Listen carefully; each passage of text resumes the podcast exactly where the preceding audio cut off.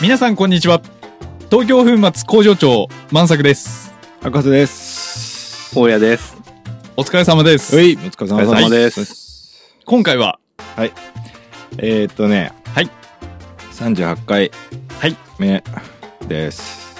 よろしくお願いします、部活動から室岡翔子さんをお呼びして、おわーついにいらっしゃいましたねえいやー、部活動の会。ーはいはい。 まあ最初なんでね、はいそうですね、はいまあ満作と3人でやったんですけど、まあ最初なんで、うんだいぶイントロな感じでね、はい。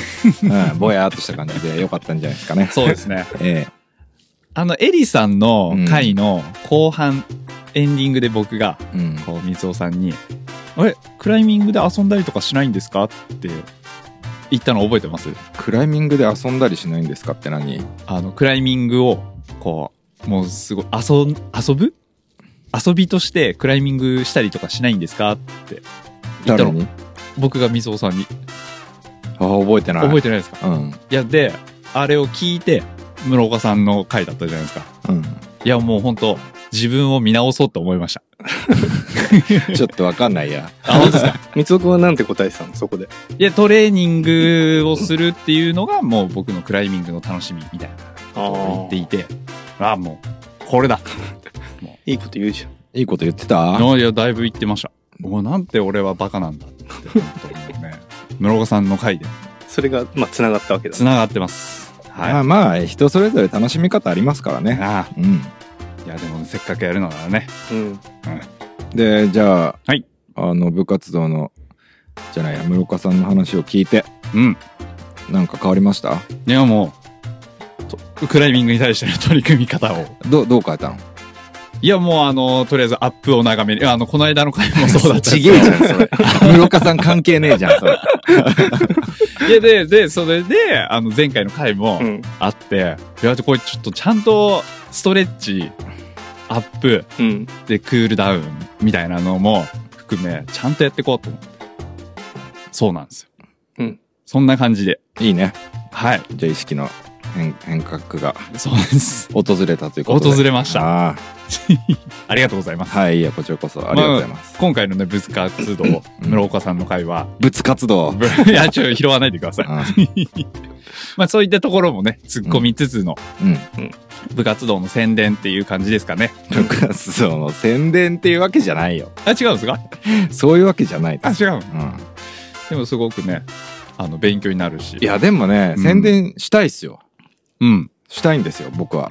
あ、そうなんですかそうなんです、そうなんです。僕はこの部活動というかね、はい。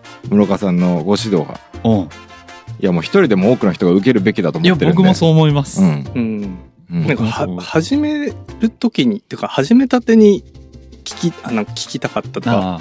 教えてほしかったとか、知ってればよかったなっていうのはすごくうん思ったけどね。でもまあ、それがなかったら、多分、初めから教えられても、はあ、みたいな。なるかないや、でも結構ね、それはね、難しいところなんて人それぞれだしね。うん。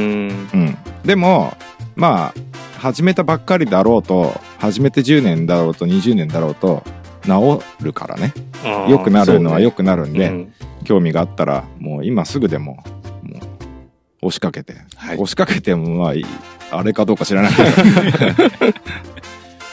そうえそうね。なんか、もっと早く知ってればなっていううん。のはあったけどね。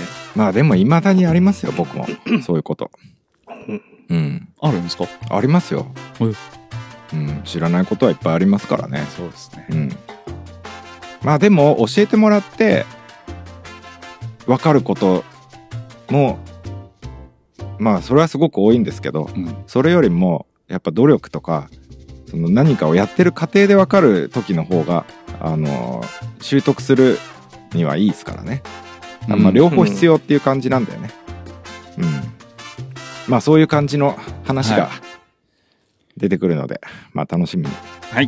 していただければと思いますけどはいあれないのうん ?PQ ニュース。うわ、突然っすね。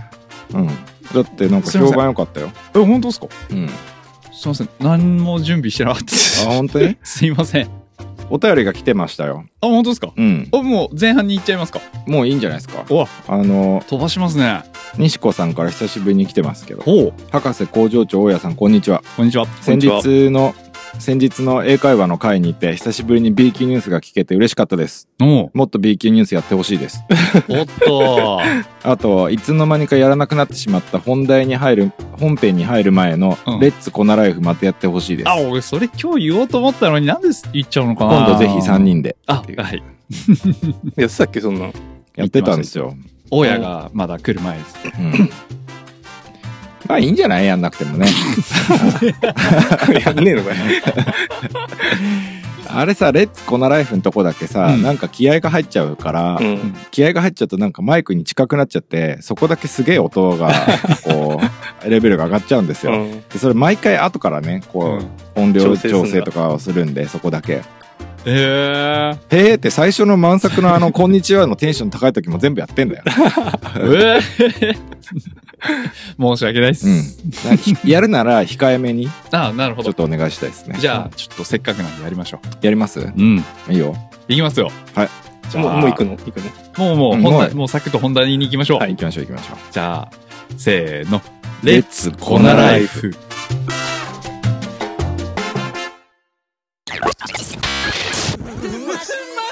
粉末ラジオ。森さん山も山本だから山本あ、そうなんですすかうんへえ。いや、まさか三尾さんとも繋がってるとは思わなかった。はいじゃあ38回ですあ、もう38回なんですかうんすごい。これは38回目ええ。はい今日は室いや岡室岡翔吾さんをお迎えしてはい。はいよろしくお願いします。よろしくお願いしますよろくお願いします ついについに来ましたね。来ちゃいましたねこついのに。この方はい、ええもうこの部屋がすごいオーラに包まれてますね。オーラに包まれてる包まれてます あーね。そっもう。かそっかちょっとドキドキしますねドキドキしますドキドキしますね。 まあいつもねあのもう大体95%ぐらいは僕も存じてますのであ、もうどんどん今日は工場長にそうですね。送り込んでっていもう僕たにだカけれツばをどんどん入れて、えかつ、 カツをカツもう。えはいえ、じゃあ、ま、まず最初から、さ、最初からじゃ ない。うん最初から最初から、あのー最近、どんなお仕事されてるんですかこのああ、最近はあ去の、年末に、あれじゃないですか、ロックビーンズを閉めたっていう言い方がいいんですかね。なんて言えばいいの夏ぐらいですかね。夏ぐらいに、あの、お店を一回閉めて、で、クライミングのインストラクションの部活動にこう本腰を入れていったっていう感じですね。で、まああ、たまに開けてはいるんですけどね。あの、ずっとお店を開店してるっていう状況じゃなくなってきましたね。うん。 2月なんか2月1月なんかは海外が行かれてましたねそうですね。1月はタイに、で、1月の最後か2月に、まあ、タイで中国にうん行行ってきました。ね。まあ、タイは、あの、半分ぐらいは、あの、東京粉末のアンバサダーとして、あの、いわばあの公開イベントはいはい はい。に参加させてもらって。まあ本当は僕も行く予定だったんですけどねそうだったんです そうえちょっといろいろあって行けなくてうん単身室岡さんが一人で行ってえあ、でも現地でデレックとか。そうですね。あの、もう空港でもうデレック迎えに来てくれてくれて、で、もうそのまま、あの、じゃあ、みんなで晩ご飯食べに行こうかって言って、デレックだけじゃなくて、あの、デレックの仲間たちも一緒に、あの、空港から車で移動して、ん。食事に行ったんですよ。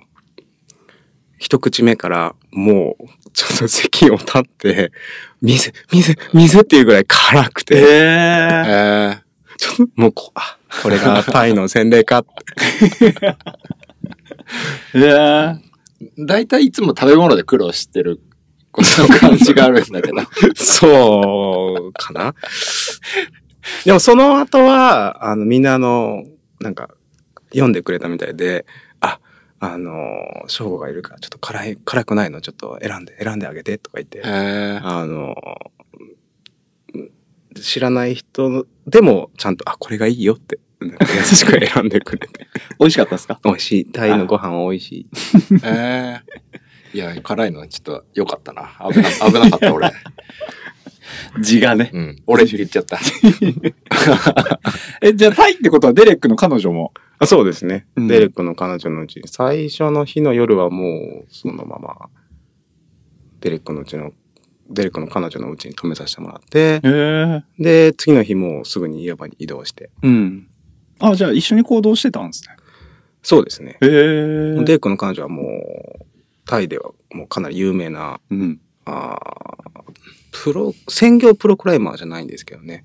でも多分女子ではもう圧倒的に強い。あ、タイのそう。国内女では。女性の、おーまあ、トップクライマー。うん。へえ。大丈夫ですか喧嘩とかしなかったですか喧嘩全然しない。しないもよかったう、あの、微笑みの国です。あ、微笑みの。そう、みんなすごいやんか、にこやかで。えー、で、岩もすごくて、岩もほんと無限にある根源ね。根源。うっん。ていうエリアなんですかうんそうですうね。ん。あれ、あの、動物園の中にある。そうなんですよ。ちょ立地もすごく面白くて、うん。もう動物園のその入場料を払ってみんな入ってて、すごい。あとトイレもあるし、あのーなんかトポなんかもう、もうほんと動物園なんか普通に歩いていくへえ。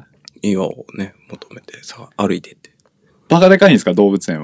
動物園はもうね、ちょっともう、歩いたら、これ、端から端まで何時間かかんのかなっていうぐらい、なんかでかくて、 なんか、車、ところどころの駐車場があって、なんか、もう車で見るっていう感じですかね。サファリパークみたいな。いやいや、ちゃんと俺に入ってるんだけど、動物園自体がもう異常にでかいんですよ俺、俺に入ってるの俺には入ってるんじゃん。で、そのデカさなんですか。そううわ。すごい。じゃあもう普通に動物園って感じなんですね。う。隣の檻がもう見えない。 どこまで歩いたら次の、あのーうお馬さんコーナーに行けるのかなとか、へそういうレベルの広さで。えで、なんか、ふもとって言ったらいいのかなまあ、入り口の方に、あの、プールもあるんですけど、もう、もうたどり着けない。どういうことですかなんちょっと結局行かなかったんだけど、もうなんか、ど、まずどこにあんのまあ、み 道はこれなんだろうけど、声も聞こえないし、ももうなんかちょっとこれ、荷物持って歩いていくのこれちょっとしんどいな、つって。すごい。うん。へえー俺ねだから俺、なんか動物園の中っていうから、岩の横とかさ、シマウマが歩いてたりすんのかなといや、僕も。ね。でも、そん中登るの嫌だ な。普通に檻なんだね。うん、檻の外側をなんか登ってる。へえ。岩の形状的には日本で言うとどこが近いんですか岩の形状っていうと、まあ、岩質は砂岩なんですね。あだけど、結構被った岩が多くて、あ。結構被ってるんですね。じゃあ被った岩が結構多い。基本的には、あの、傾斜がついてる壁が多うい。ーん。いいなぁいいですね。いい。下地も結構いい。下地は、まあ、あの、まあ、基本的には、まあ、山の中っていうか、まあ、ジャングルの中だから、まあ、いろんなのがあるけど、基本的にはいい。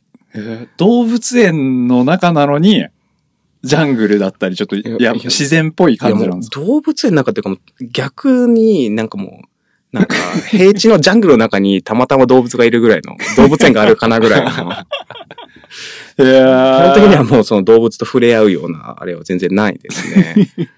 すごい。空港からどれくらいかかるんですかその根源の岩場まで。空港、 バンコクの空港からは結構遠くて、な400キロ、500キロぐらいあったかな。6時間ぐ結らい。構遠いですね。東京から大阪ぐらい。だから、根ンの空港からあーアクセスする人は多かったですけどね。ああの、うん僕が行くときは、なんか、なんかたまたま、なんか早朝便とか、あの夜中の便しかなくーてう、んで、どうしようどうしようって言ったときに、あの、向こうのクライミングのガイドの人に乗っけてってもらえるっていうことになって、バンコクから車で全部移動したんうですね。ーん。辛かったですかいやー、結構楽しかった。。あ、そううん。う。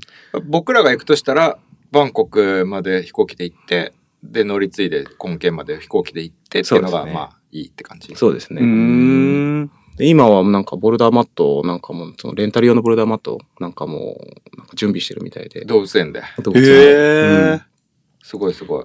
すごい。のまあ登りきれないぐらいまだ、岩があって僕も3日間滞在してる中でまあ1日その開拓中の岩場とか一緒に、あの、書いたクライマーと一緒に同行したんですけど、うん、なんか、もう、どこまで、どこまで行っても岩、あるっていう感じですね。へえ。いいなぁいいですね。へえ。すごい。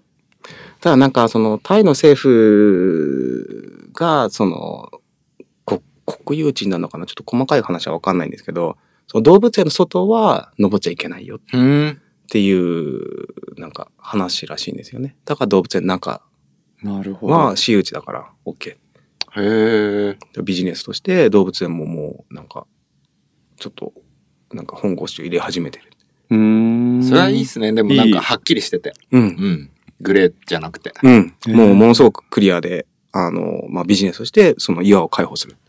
すごい。すごいですうんうね。ん。うん。えちなみに入場料っていくらぐらいなんです か入場料ね、すいません。僕、あの、払ってない ので。そうか。粉末パワー粉末パワ ーで、あのもうなんか、そう、あとはあの、もうなんか英語、難しい英語を全部読むのが大変だったので、ああもう全部デレックああついていくよって言って。デレックあパワーだのね。デレックパワーがこ全部ああ、いいですね。う、うん、まあでもそんなに高くなさそうですよね。多分そんな高くないですよね。ねうんううん。ちょっと高い動物園ぐらいなんですかね。うんね、まあ物価が多分3分の2ぐらいだからね、日本の感覚でもまあ、ね、なんか1000円、2000円とかそんなもんじゃないですかね。うんわかんないですけど。うん。安い。いいですね。そ、それは、あれですか、その岩の開拓のイベントのためだけに行ったんですかそうです。ああ開拓だ、開放あ、開こ放。う公開イベント。ニュニューエリリアを公開するっていうので、あの、トポも、あの、携帯のアプリで、うん。あの、販売しているんですよね。で、そ、その、イベントに参加した人は、あーその新しいエリアはタダで、うん。あの、使わせてもらえるんですけど、後々行く人は、まあ、有料。いくらだったかな ?700 円とか、600 600円とか、確かそんなもんだったと思うんですけどね。へえ。その岩の前にも中国でしたっけ後でしたっ岩の後に中国ですねけ。中国。それは仕事として、まあそれも、それはもうタイも仕事っちゃタ仕イ事なんは、まあ、その、もともとその、タイから、あの、日本で、あの、僕のジムで、あの、レッスンを受けてくれた子たちがいて、うん、で、あの、その家族が、まあ、いろいろ手配してくれて、へーあの、、その子たちのチーム、クライミングチームをおレッスンするっていうのを、あの、セッティングしてもらって、で、2日間、うん。 10人ぐらい、11人か。結構若い子たちなんですかいや、それがね、下は10歳ぐらい、11 12歳って言ってたかな。12歳から、上はね、もう30、いくつ ?30 ちょっと超えるぐらいかな。へえ。まだ結構幅広くいて。うん。をレッスンして。レッスンして。それタイ、タイ。それはタイの話ですね。うん。へえ。ナショナルチームとかではないんですかそれは。ナショナルチームじゃないですね。うんあの、自分たちで作った、そうクライミングチーム。なるほど。へなえん。なんか変な音しない空、空気の、エア、エアコンあ、これもしかして、俺の車の、ヒーターの音かも。嘘こんな音聞こえるなん大丈夫か。ヒーターの音ボーって言ってるよね。これヒーターの音なんですかね。ぽいよ。俺の車の音こういう音してる。ちょっあ、そと見てこようか。う。なんか心配じゃないいや、音的にお、音は大丈夫ですよ。あ、本当？うん。 なんかこういう大音家しいてるる。んだよね。大家多分もういないんじゃないですかね。じゃあまあまあ、とりあえずいいか。なんか、なんか、おかしいことになってるのかと思って。ちょっとびっくりしちゃった。 すいません。確かに、この部屋すいません密室なんですいませんうね。んちょっとわかんないですね。ああ。えーっと、すいません。じゃあそのレッスンは部活動そうなんですよ。の一環として部活動として、そうですね。で、む室岡さん今、あの、仕事として部活動っていう呼び名であやってるんですかね。そうですね。部活動ってい部う名前で。活動ってちょっと軽く説明していただいてもいいですかああ、部活と、 まあ名前はね、あの、部活は普通にあの学校でやる部活っていう漢字を使って、道、だけが道っていう道、あの、漢字を使ってるんですけど、あの、最初からこうコンセプトとして、その、まあ部活ってまあいろんなスタイルの部活があるとは思うんだけど、基本的には、あの、健康を損ねない。うん。その、怪我してまで、こう、勝ちに行く。もう、100人、まあ、30人選手がいたら、そのうち10人はもう怪我して切り捨ててもいいっていうような、そういうようなことは、まあないじゃないですか。うん部活ってね。ただやっぱりそのプロとかの世界になれば、やっぱもっともっと厳しくなっていくんだろうけど、そういったその部活っていう、まあ、いいポジション、うんまあ、いい、いいところを、あの、障害スポーツとしてね、うん。あ、の、できるようにこう、銅っていう名前を付けたかったんですね。なるほど。うん。え始めたきっかけってなんですか部活動をなんかしっかりとこう、理屈っていうか理論をまとめて、あの、始めたのは、まあ、やっぱりこう、クライミングジムを始めた時に、まあ、あの、要望が多かったっていうのもあるんだけど、やっぱりこう自分がこう、もう20、23年かな。あ結構長いですね。今クライミング23年ぐらいしてるんですけど、へーその自分がクライミング始めてすっごい一生懸命一生懸命やってた時にこう教えてもらいたかったうん。というような内容をおやっぱまあ自分でこう調べてきたわけじゃないですか、まあ、そういうのを伝えていけたらなっていうふうに思うんですね。始めた頃、誰か知ってる人います我々。室岡さんがその時始めてた、やってた時の、なんか、クライミング。クライミング教えてくれてた人みたいな。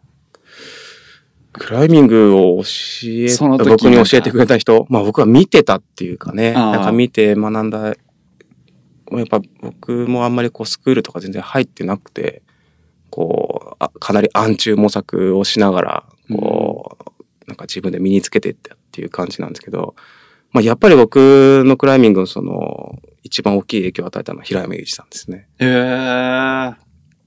結構長らく一緒に登ってもらって。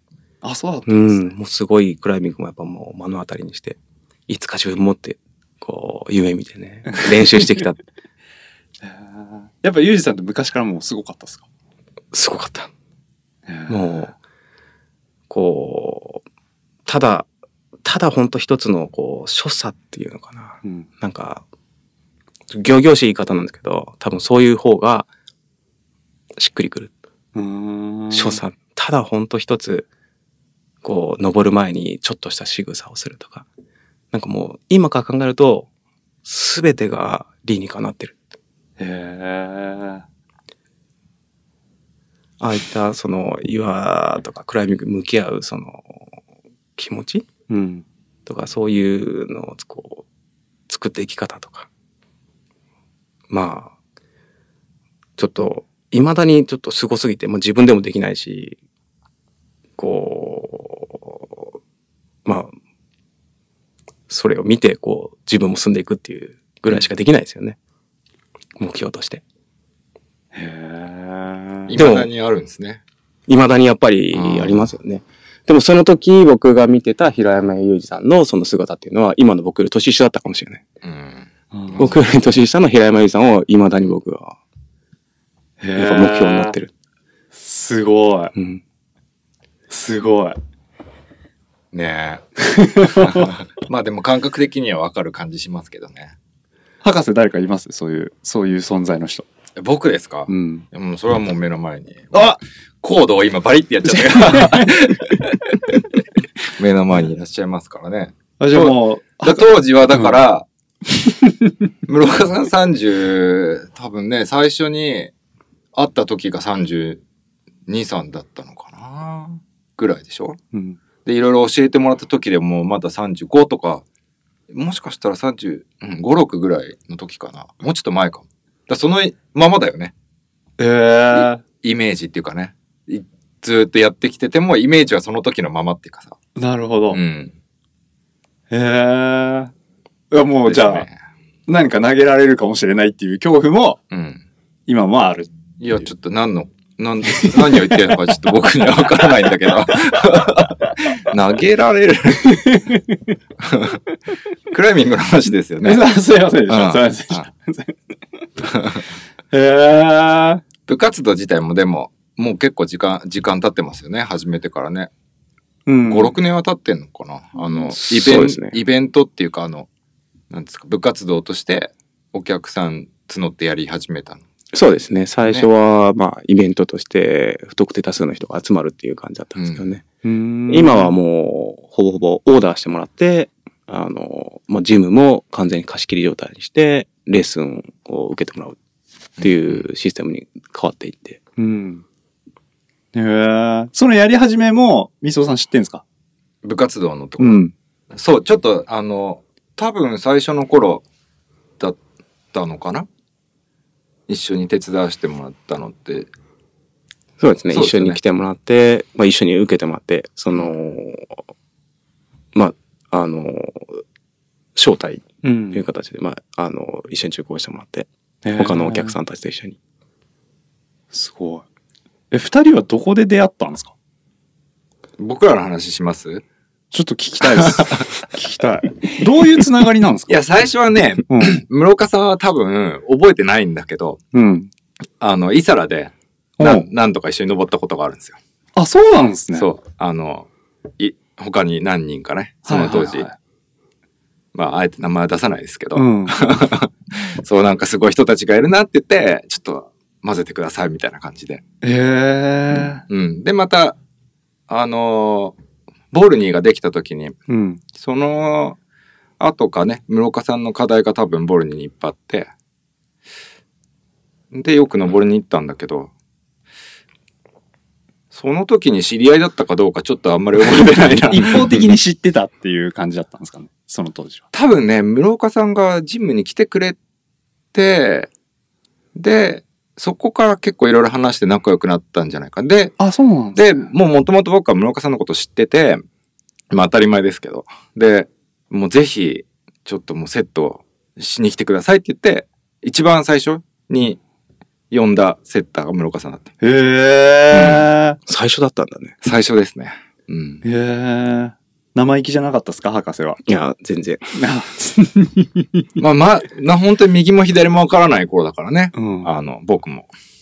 へえ。そう、まあ、背景としては、まだその当時、あの、例えばリードクライミングのあるジムとか行っても、あの、周り止めが入ってないとかね。ああ。周り止めなんか入ってるようなジムっていうのは、全部入ってるっていうのは、やっぱまあ、そんな多くなかったと思うんですね。へうえん。まあそういう中で、まあ、もうほんと一個一個こう、なんか、よく見て、 うん。なんか穴を開けたりもしなきゃいけないし、で、動き方とかも考えなきゃいけないですよね。全部。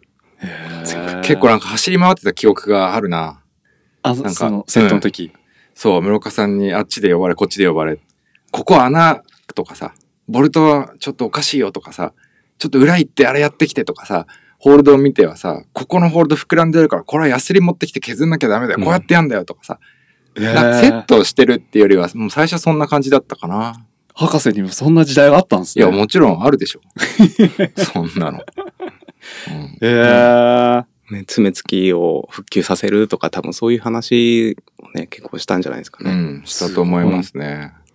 へえ。ホールドもひたすら、ホールドの裏側が、うん。裏側ってホールドってフラットでしょうん。今、基本は。うん。、でもまあ、昔はフラットじゃない方が多かったかもしれないぐらいあ、そうなんです そのね。ホールドが歪んでたりしたのよ。で、そうするとさ、フラットにペタってくっつかないわけじゃん壁との間に隙間ができちゃうから。回りやすくなっちゃうじゃない。はいはいはい。で、ホールドもろくなっちゃうし、壊れやすくなっちゃうから。でそれ平らにしなきゃいけませんよって室岡さんに言われて、うん。ひたすら紙やすりで、 ひたすら磨くっていう。へえ。うん、大変なんだよ、結構。うんう。ん、でもいそやのめっ、ちゃ大変そそうう。工具もないし何うも。ん。やるしかないから。 まあ、やりますよね、それは気合で。へうえ。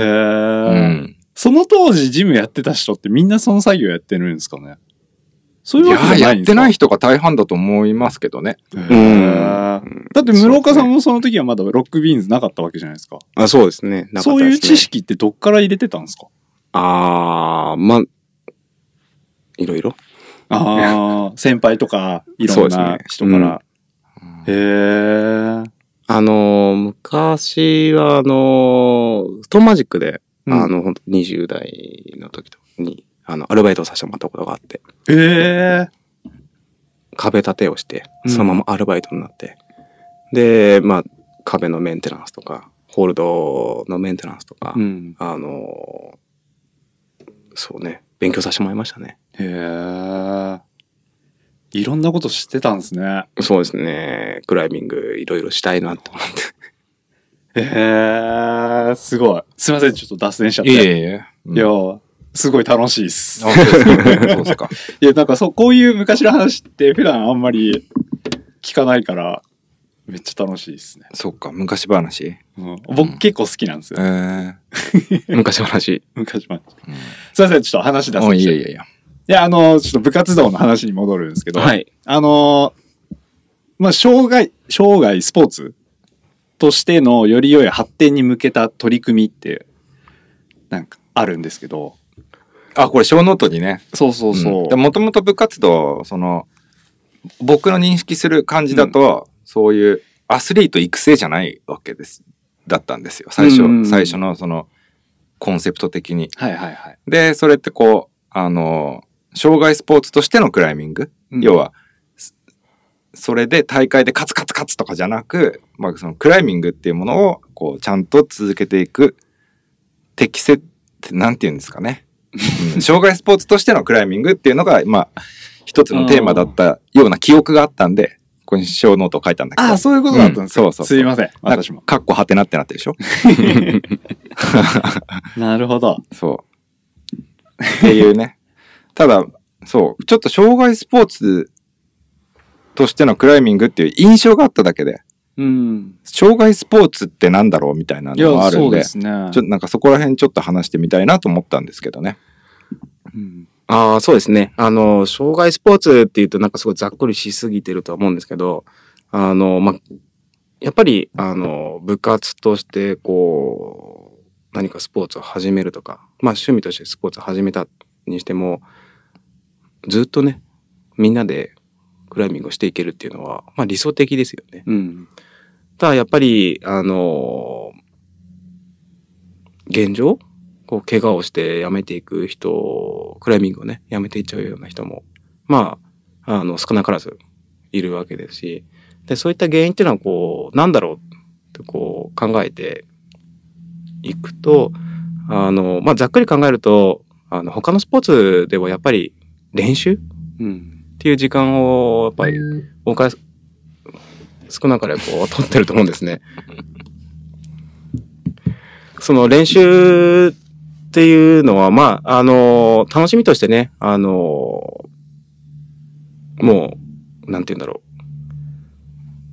市民体育館とかでもうバスケットを楽しむだけっていう人はあまりしないかもしれないですけど、多分昔はたくさんしたんじゃないかなと思うんですよ。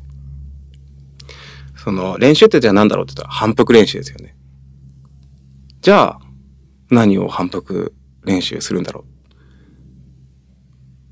っていうことをこう考え始めたら、あの、まあ、僕もインストラクターとしてこう、すごく勉強しなきゃいけないことがすごくたくさん出てきて、あの、トレーナーだったり、理学療法士だったり、あの、柔道整復師だったり、まあ、いろんな、その、プロフェッショナルの人たちの話を聞きながら、こう、勉強しながら、こう、まあ、作ってこれたんですけど、まあ、そういったのを、こう、しっかり繰り返してもらうことで、その、まあ、楽しみの一つとして、こう、技術がついてくるっていうのは、こう、まあ、どんなスポーツでも楽しいんじゃないかなって思うんですよ。うん例えば、うーん、まあ、スポーツにしても、格闘技にしても、同じようなことが言えるんだけど、ただ強くなっていく。ただ戦いが強くなっていく。漠然と格闘技として戦いが強くなっていく。っていうだけじゃなくて、やっぱり40歳、50歳になっても空手を続けてる人はきっといると思うんですよね。でも続ける意義って何だろうやっぱりそこに技術があって。それを続けることで、自分のその、ライフスタイルがより充実する。っていう、そういったものに、こう、クライミングがなっていってほしいな、っうん。ていうふうに思うんですよね。現状はやっぱり、あの、リゾート、クライミングっていうのは、まあ、たくさんあるけど、まあ少しだけそういいう、ちょっと、めんどくせえさ、めんどくさそうだなっていうようなね、うんなんかそういうところもあっていいんじゃないのかなって。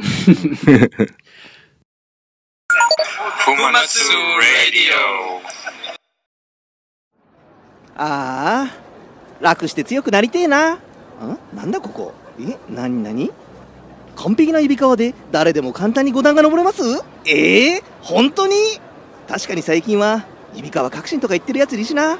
ちょっちゅう一金玉、行ってみっかすみません。この道場で指輪が鍛えられるって。俺だよおここだ よ指輪だけ鍛えてればね、大丈夫だからね大丈夫、まずはこの熱々の夜間に夜間触るなるべく早くダッチしろよ、うん、夜間触る夜間離す夜間触る夜間触るうん違う夜間離す夜間触る夜間離す夜間触る夜間離す夜間触る夜間触る夜間離す夜間触るテスト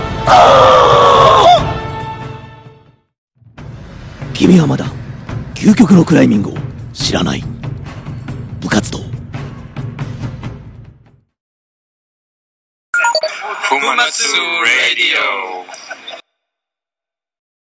確かに楽しむだけのクライミングだと、怪我が多かったりとか、そうですよね。ねえ、んあの、続けられない原因だったりとか。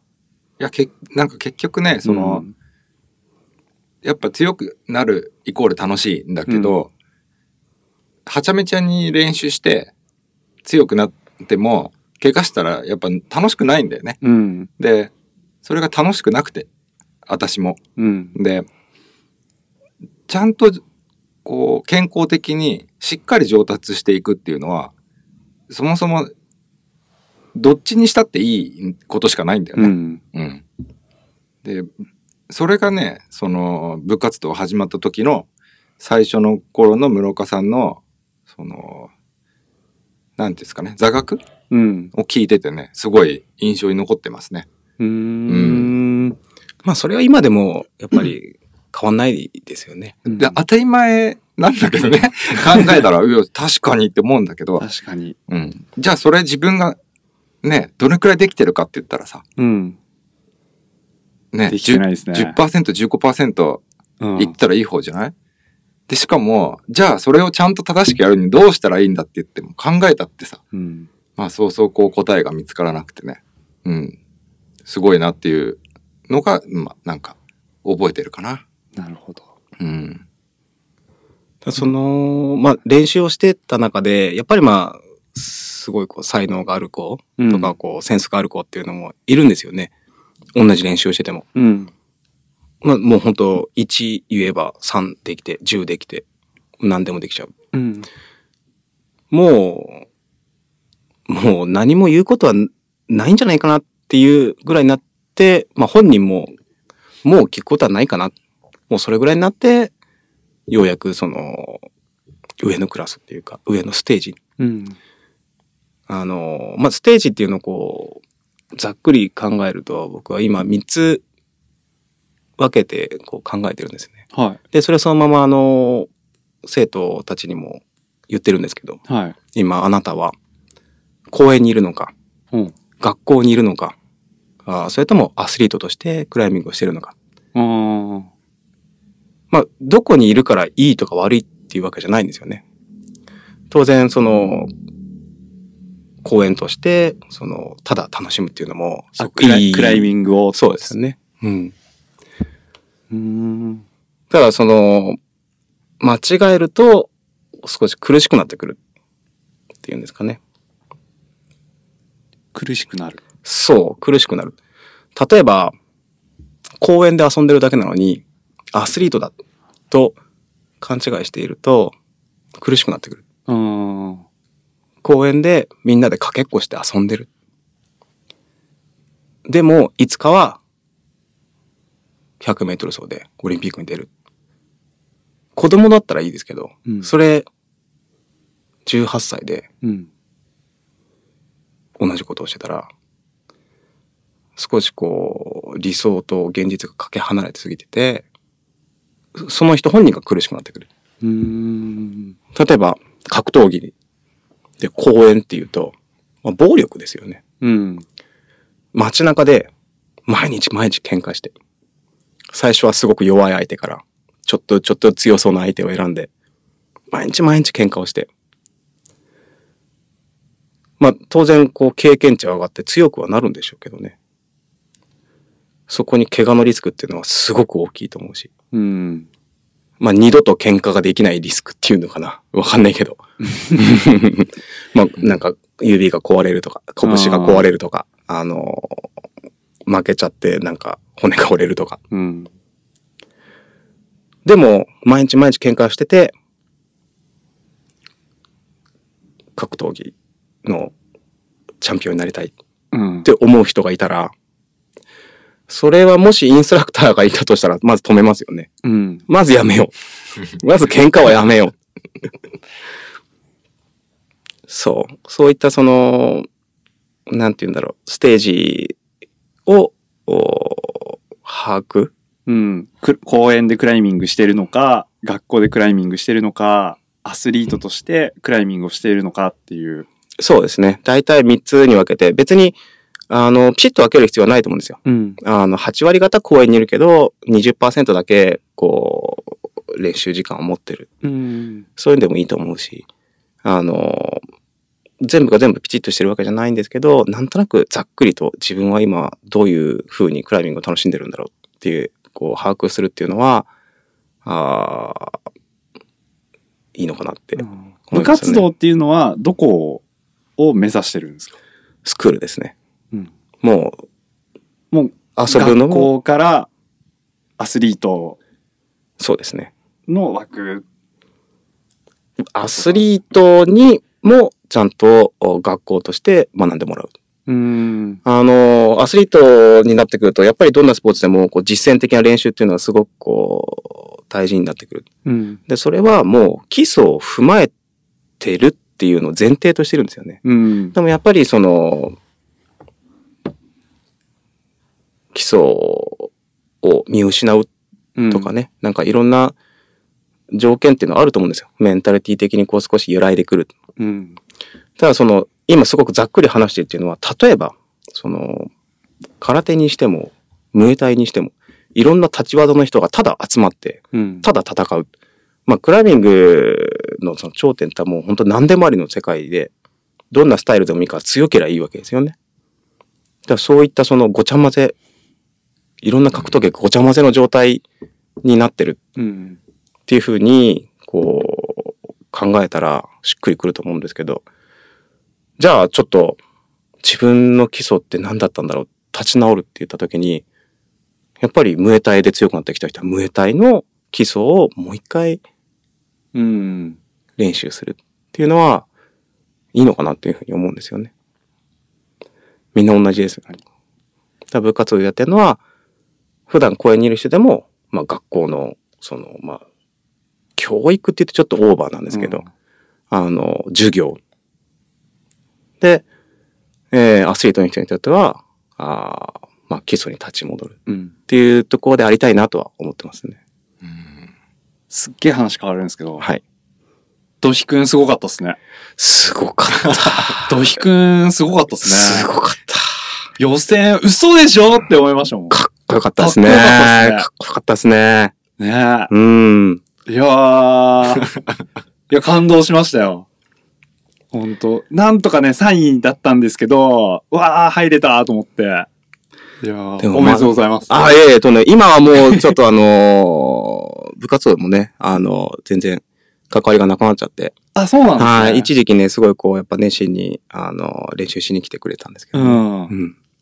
えー、だから最初の頃と結構葛藤してたのかなって、その、今の話聞いてたら、くすなんか癖を直す、正しい方向に体を持っていく風に指導していくっていうことは結構から、自分の今の体と反発しちゃったりとか、ああ、だからすご成い績に結びつかない時期が必ず出てくるじゃないですか。すごい。その洞察力がすごいです ね。ただまあ、あの、彼、土井くんなんかものすごく、あの、頭が良くて、 うん。あの、まあ、こっちで、こう、なん、なんとなく頭でイメージしたのを、こう、あとはその、トレーニングの内容っていうか、うんその出てきたもの、まあ、こういう練習した方がいいのかなとか、そういったものにこう転化していくんじゃなくて、うん。もう普通に今は、あの、こういうものができないのかな。今こういうのが弱いんじゃないのかな。あの、もうプライドも何も、こう、考えないで、もう普通に、こう、話していられるっていうのは彼のすごいところで、うん。まあ、なかなかまあみんながみんなそういうふうにはいかなくて、うん。あの、まあそこら辺は今度、あの、指導者としての悩みどころだと思うんですけど、言うタイミングだったり、はいはいはい。うん、声をかけるタイミングだったり、その、まあ基本的にこう学ぶことっていうのは、僕が学んでることっていうのは、こう、医学とか、そういったもので証明されてるものをこう学んでる、それをクライミングにこう、リンクさせてるものなんですけど、まあ、ふ、もう、証明されてることなので、それがいいの悪いのっていう議論はもう置いといて、まあ、どういう将来予想図を作って、うん。で、どういう順序がいいんだろう。で、そのさらに先に、どういうふうに、こう、声をかけていくんだろう。どういうふうにトレーニングをうん、こう、負荷を上げていったら、この人は受け入れられるのかなっていうのを考えていく。まあ、そうですね。うん。まあ、あの、ドヒ君なんかはまあ、特別ですよね。もいやー、難しいですね。人に指導するって。う、難しいですね。難しいですね。難しいですね。ただまあ、すごく、あの、まあ、なんて言うんだろう。やる気をもらえる時もあるんですよ。そうです。あの、本当もう、去年、あったケースなんですけど、うんまあ15歳ぐらい、14歳、15歳、まあ1年ぶりにまたレッスンを受けに来てくれた子がいたんですけど、あの、最初のレッスンを受けた時に、最後の日に結構怒ったんですね。村岡さんが。はい。うん結構怒ったんですね。それなんで怒ったかっていうと、その、まあ、これをどうしても登るっていう課題を登れなかった。はいはいはい。その時に、うーん、まあ悪態をついたんですね。えー、なんて言ったんだっけな。インクレディブルバットってうん。言ったのかな。まあ、外外国の子だったんですけどね。いや、あの、僕の目からしたらもうすごいいいトライをしたし、すごいいい勝負をしたし、うん。あの、で、もう、怪我もしないで、もう、登れなかったっていうこと以外は本当パーフェクトだったんうん。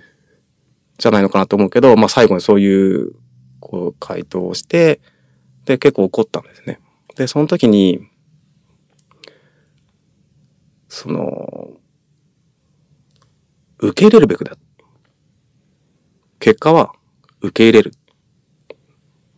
なんかそういう話を結構し、なんかコンコンと怒ってうん。言ったんですね。怒ったっていうかまあ、英語でそんなこう感情的に怒る能力もないので、うん。まあ、まあ話をしてたっていう感じなんですけど、一年後、もう別人、へー。もう、その、なんて言うんだろう。紳士ですよ。うん。 15歳にして。まあ多分僕が見てない時には、こうゲームしてね、だらけて、テレビ見て、まあそういうのもいいと思うんですよ。だけど、こう、いざジムの中に入った瞬間、うん。もう、もう、ジムの外出るまで、紳士ですよ。へー。すごい変わりようで。いやー、なんか、こういうの見てると、なんか、やる気出るなって。まあ一番喜んでるのはお母さんでしたけどね。やっぱりね。あうん、お母さんはなんかもう本当この一年ですごく成長したってーへー。言ってくれて。うん。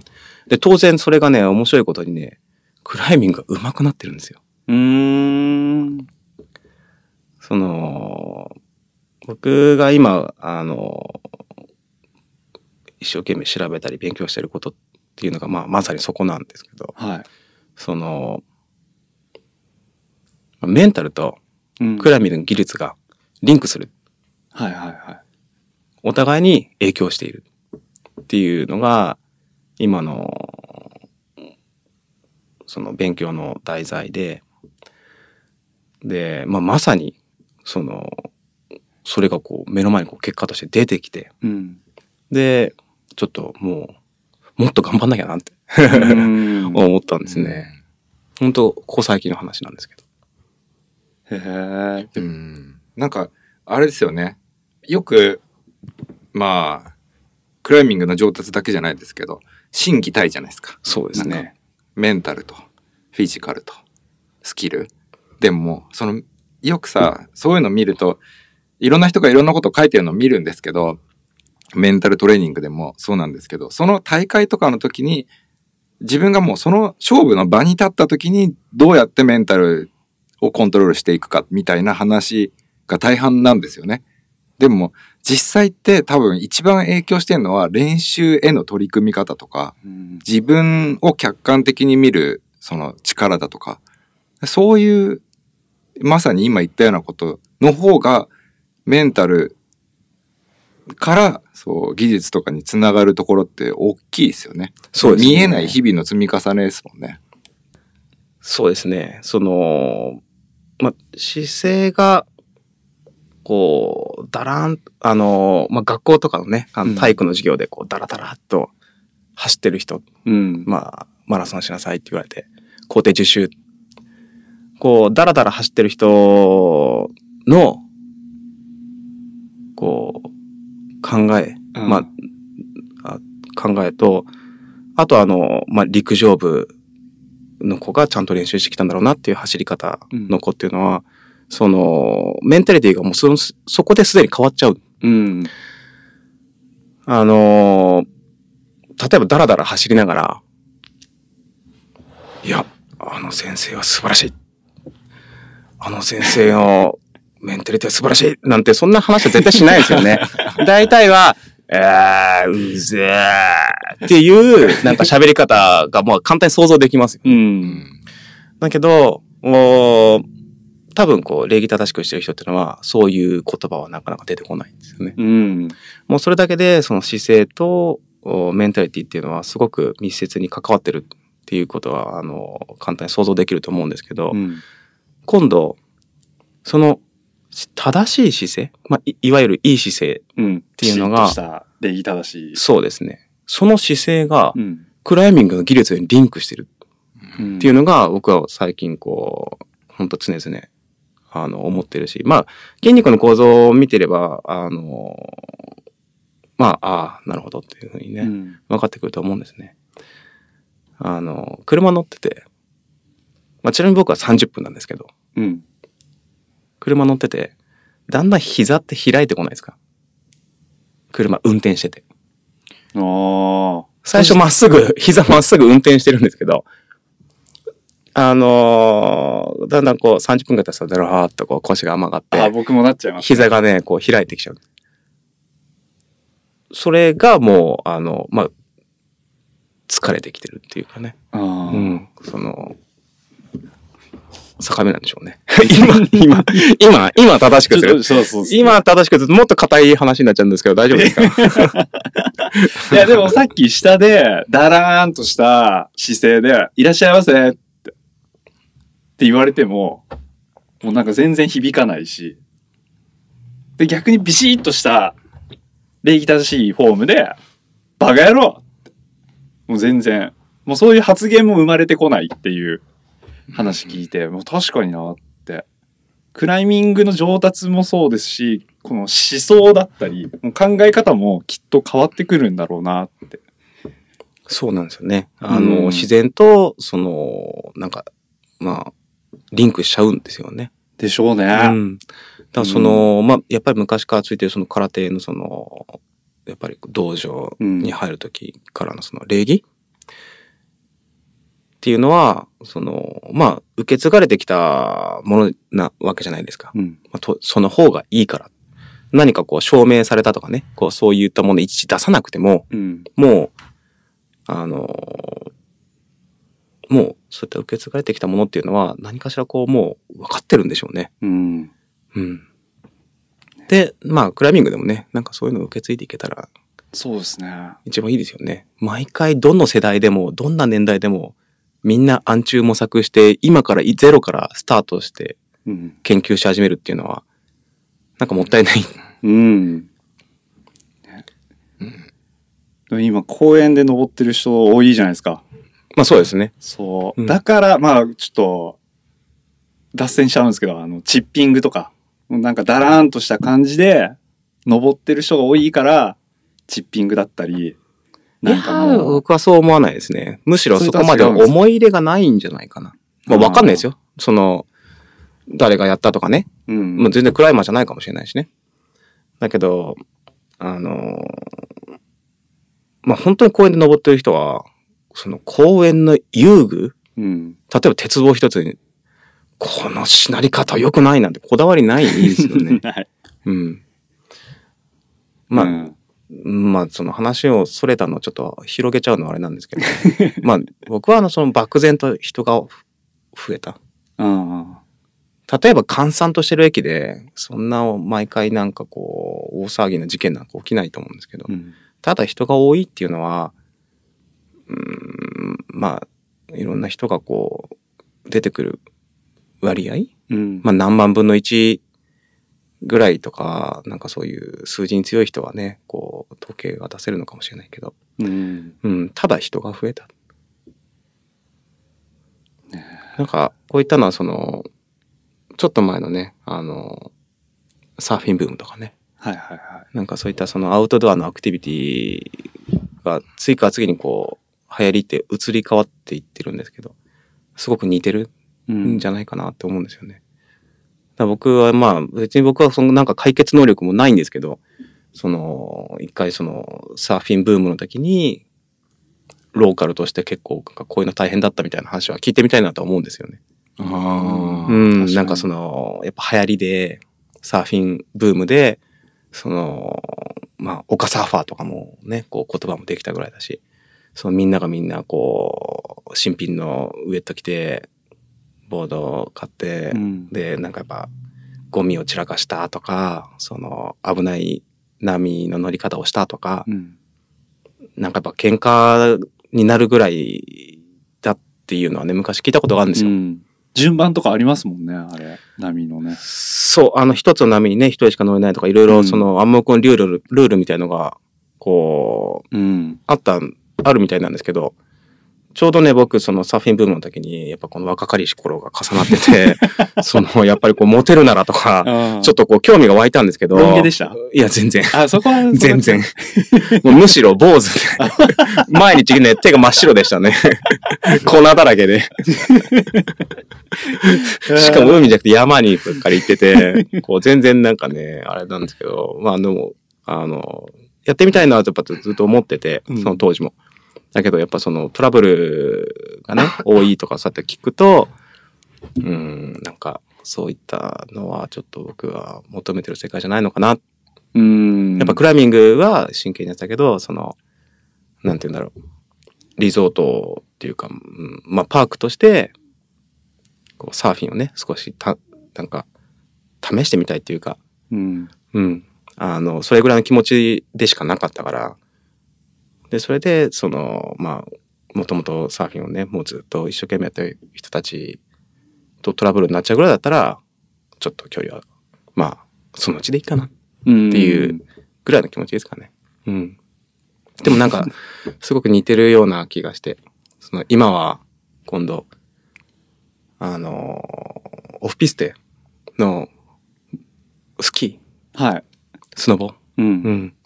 でね、やっぱりこうなんか事故が起こるたんびにニュースになって、なんか、ね、ネットでこう叩く人とかも出てくるみたいですけどね。うん、なんか遭難したとかね。うん。うん。やっぱか流行りをね、あれもやっぱすごいこう、やっぱ今はもうどんどん流行って、人がどんどんどんどんそういう山に入るようになって、そのゲレンデだけじゃ足りなくなって、ね、なんかこう、やっぱいろんな、こう、関わってる人は思うところがあるんでしょうけどねう。。うんん。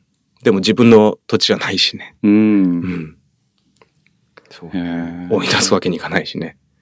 うん。かといって、なんかこう、情報をね、全員に見てもらうっていうことすらもできないでしょ。うんクライミングはジムがまた中間にありますからねちょっと複雑っていうかね、そうですね。まあ、どスキーとは違う。うん、なんか意見が偏りがちって気もしますよね、うんジムが人を増やしてるせいだとかなんかいろいろこうストレスがある人が行くその批判の行く方向がいろいろあるんで、うん。まあ教教会的なものだったりとかね、うんはいねそうね。なんか、そう。なんか僕は、だから今、ね、なんかこういろいろクライミングのトラブル起こってるけど、ま、うんまあ、まあ、まずは、受け入れていくしかない。いやもうそうですよね、うんでもそれ結構部活動ってなんかリンクしてる気もしていや、僕もそう思うんですよね。まあもうねかれこれ6年ぐらい経つじゃないですか多分始められてそうですね。でも当初ねあの基本とはみみたいなさ、うん姿勢とはみたいな、うんフォームって何ぞやみたいな話っていうのはさまあは今ってちょっと見ればなんとなく出てるじゃない、うん。いろんな SNS とかでもさ、まあ、当時はやっぱもうまあまあ皆無なんですようん。不思議だけどね基本って基本じゃんうん。でもその姿勢とかって基本じゃんでもそういうのを考えるっていうことすらも、まあ、99%の人はなかったわけよ、うん。うん。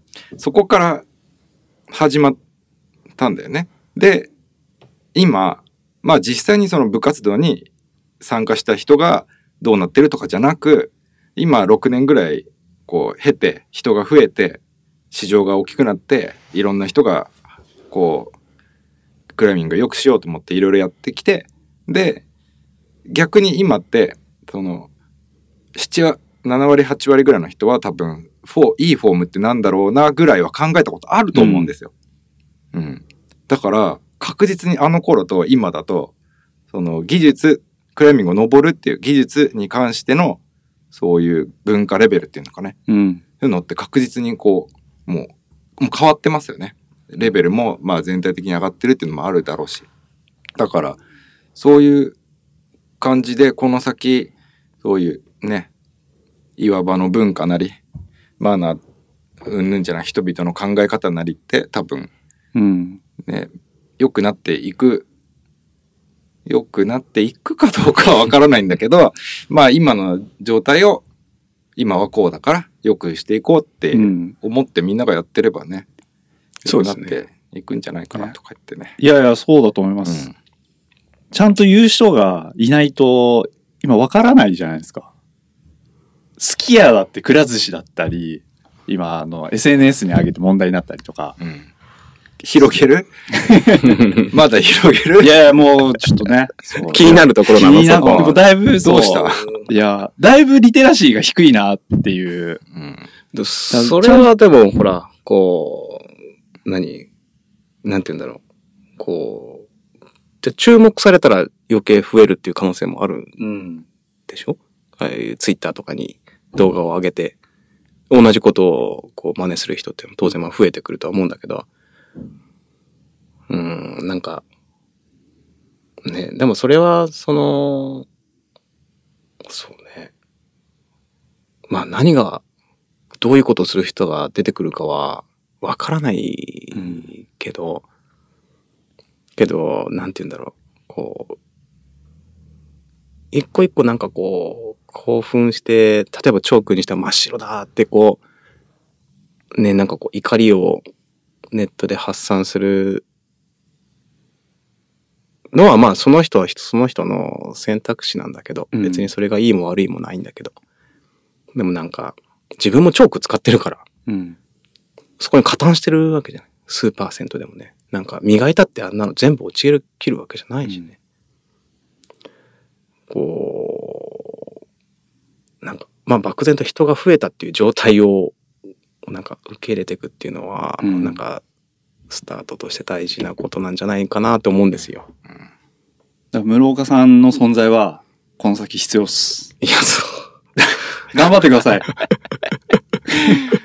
ありがとうございます。ありがとうございます。疲れてきてますいいやいやいやい や、もう大丈夫ですかいやいや、もうこう、な、もうこう、みんなに伝えたいなっていう、うんもう室岡さんの良さ、どうしたら伝わるんですかね。いや恐縮です。そこはもう、だから工場長のうまい、うまいそうこうですねトークで、えー引っ張り出していただかないそうとで。すね。ちょっと、ちょっと感情的になっちゃいました。ちょっと休憩しますか休憩しましょうあそうですね今ちょうどね、あの、ワンアワーぐらいなんで。あ、もう、早いですねそうそうそう。早い。早い意外と。お前15分くらいしか経ってい。ないかと思ってま後半もうちょっとぐいぐい。え、なんか、あの、時間を伸ばすためのこの、え、 ね、ね、ネタとかいろいろなんか、あの、商売道具持ってきたんですけど。時間をね、伸ばす必要ないですあ、ないです、ない です、い。ないです。そうそうそう。あの、なんか、こう、は話題がなくなっす。じちゃゃうあ、のそかれ、なちとょっか。と後半行きましょうんあ、後半後半いや、別にあの、いじる必要ないとかいじんなくていいんだけど。後半、後半はね、ちょっと具体的なところ聞きたう。い。そうで。すね。ええ。うん。ちょっと僕、脱線しすぎちゃいました。あ、本当に。あの、強いってなんだろうっていうとあこそうっからす行きましょう、後半は。あいいっすね後半うんその前にうん、休憩。休憩しましょう。強いって、なんだ。ナイスですね。ナイスですね。